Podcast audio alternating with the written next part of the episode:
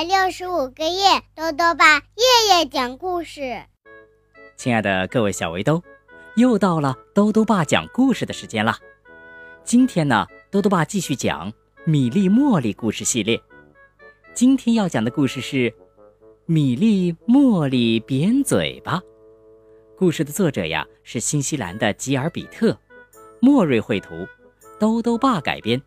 由北京师范大学出版社出版。米莉和茉莉是两个快乐的小姑娘。这一天啊，他们在树下发现了一个鸭蛋，他们想要试着把小鸭子孵出来，于是就把鸭蛋拿回了家。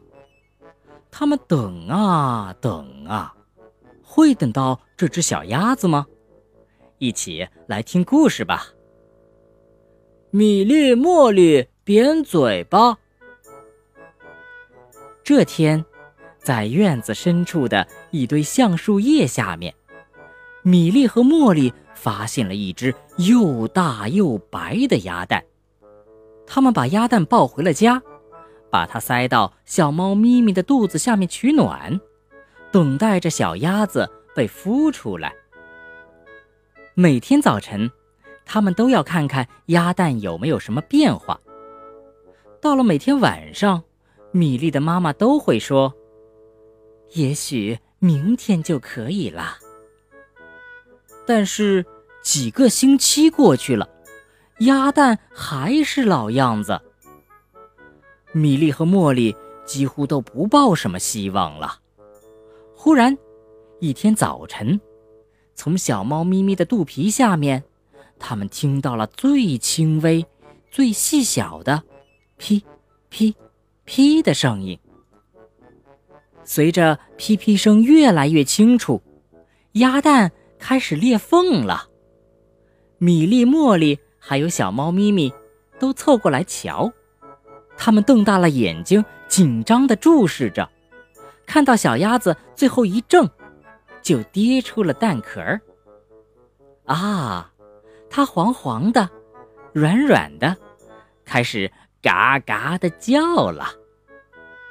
不管是什么东西，只要一有动静，它那小小的扁嘴巴都要嘎嘎一番。于是，米粒和茉莉管它叫扁嘴巴。当米粒和茉莉洗澡的时候，扁嘴巴在浴缸里游泳。当米粒和茉莉睡觉的时候，扁嘴巴睡在小猫咪咪温暖的被窝里。当米粒和茉莉吃早餐的时候，扁嘴巴吃米饭球。当米粒和茉莉在草坪上玩耍的时候，扁嘴巴吃小虫子。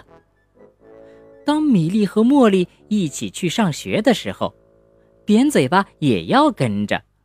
他吃面包屑当午餐，可是随着扁嘴巴越长越大，它开始变颜色了，从黄黄的小鸭变成了白白的大鸭，而且呀，它留下的脏东西也越来越多了。米粒的妈妈解释说：“扁嘴巴该回到它原来待的橡树下了。”扁嘴巴很懂事，事实上，他也很喜欢回到那里。他还找到了一个朋友，一个晚上一起睡觉的朋友。但是，米莉和茉莉还是会经常去看他。有一天，当米莉和茉莉给扁嘴巴带去早餐的时候，他却不肯起来吃早饭了，他也不肯离开他的窝。米莉和茉莉感到很奇怪，于是他们去问妈妈。